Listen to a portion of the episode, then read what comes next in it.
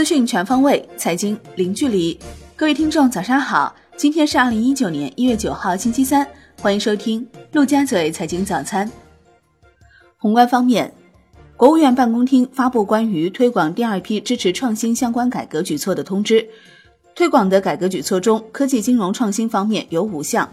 区域性股权市场设置科技创新专板，推动政府股权基金投向种子期、初创期企业的容错机制，以协商估值、坏账分担为核心的中小企业商标质押贷款模式，创新创业团队回购地方政府产业投资基金所持股权的机制。央行公告，一月八号不开展逆回购操作，当日有两百亿元逆回购到期，实现净回笼两百亿元。S h i b o 全线下跌，隔夜品种跌三点三个 BP，报百分之一点四一四；七天期跌十点三个 BP，报百分之二点三七二；十四天期跌五点四个 BP，报百分之二点四八七。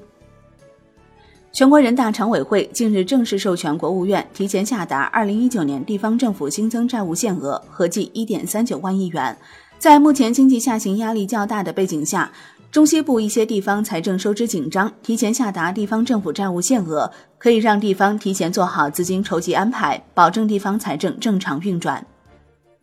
发改委副主任宁吉喆表示，将进一步增加中央预算内投资规模，进一步加快中央预算内投资下达进度，并提前下达一批投资，进一步吸引和扩大社会资本投入国家重点项目的领域和规模。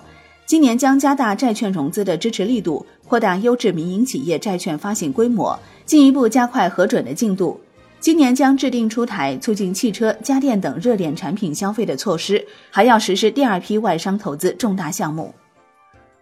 国税总局表示。对二零一九年一月一号之后，本人房贷符合个税专项附加扣除条件，应当享受而未享受的扣除，可在向单位报送相关信息后的年内剩余月份补充享受，也可在次年三月一号至六月三十号内，通过向税务机关办理综合所得汇算清缴申报时享受扣除。国内股市方面，上证综指收盘跌百分之零点二六，深证成指跌百分之零点一二，创业板指跌百分之零点三六。万德全 A 指数跌百分之零点一八，两市成交两千九百九十七亿元。香港恒生指数收盘涨百分之零点一五，恒生国际指数涨百分之零点一，大市成交降至七百四十四点七亿港元，前一交易日为七百七十四点七亿港元。台湾加权指数收盘跌百分之零点二八。首支重新上市股 ST 长油收盘跌百分之二十三点二，股价报三点三一元。上交所表示，ST 长油作为全市场重新上市制度的首单实践，受到市场广泛关注。九号起，涨跌幅限制恢复为百分之五，提醒广大投资者注意操作风险，审慎决策，理性投资。金融方面，资管新规及配套细则相继落地，券商资管整体处于整改存量、发行增量的过程。截至二零一八年年底。证券公司及其子公司资管规模为十三点四万亿元，这个规模较二零一七年年底的十六点八万亿元缩水了百分之二十点二四。楼市方面，据上官新闻消息，对于目前网络中广泛流传的房东需要承担百分之十以上租金税率的言论，上海某正规私房出租代征点表示。目前，上海以租金除以一点零五作为计税收入，若计税收入达到三万元及以上，其综合税率为百分之五；若计税收入在三万元以下，综合税率为百分之三点五。据悉，上海目前私房出租的税款由各区的私房出租代征点代为收取，需纳税人自觉自愿前往。产业方面，万德中国企业库显示。支付宝中国信息技术有限公司于二零一八年十二月十八号更名为汉堡上海信息技术有限公司。蚂蚁金服随后回应称，这些变更和用户熟悉的支付宝没有一点关系。用户熟悉的支付宝，其公司名称其实是支付宝中国网络技术有限公司，并不是改名的那两家公司。支付宝中国信息技术有限公司只做技术开发。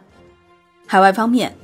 世界银行下调二零一九年欧盟增长预期百分之零点一至百分之一点六，下调二零一九年新兴市场增长预期至百分之四点二，六月预期为百分之四点七，下调二零一九年全球增长预期至百分之二点九，六月预期为百分之三，维持美国经济增速在百分之二点五不变。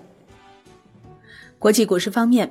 美股连涨三日，道指收涨逾二百五十点，为二零一八年十一月以来首次实现三连涨。科技股领涨，苹果涨近百分之二，Facebook 涨超百分之三。截至收盘，道指涨百分之一点零九，标普五百涨百分之零点九七，纳指涨百分之一点零八。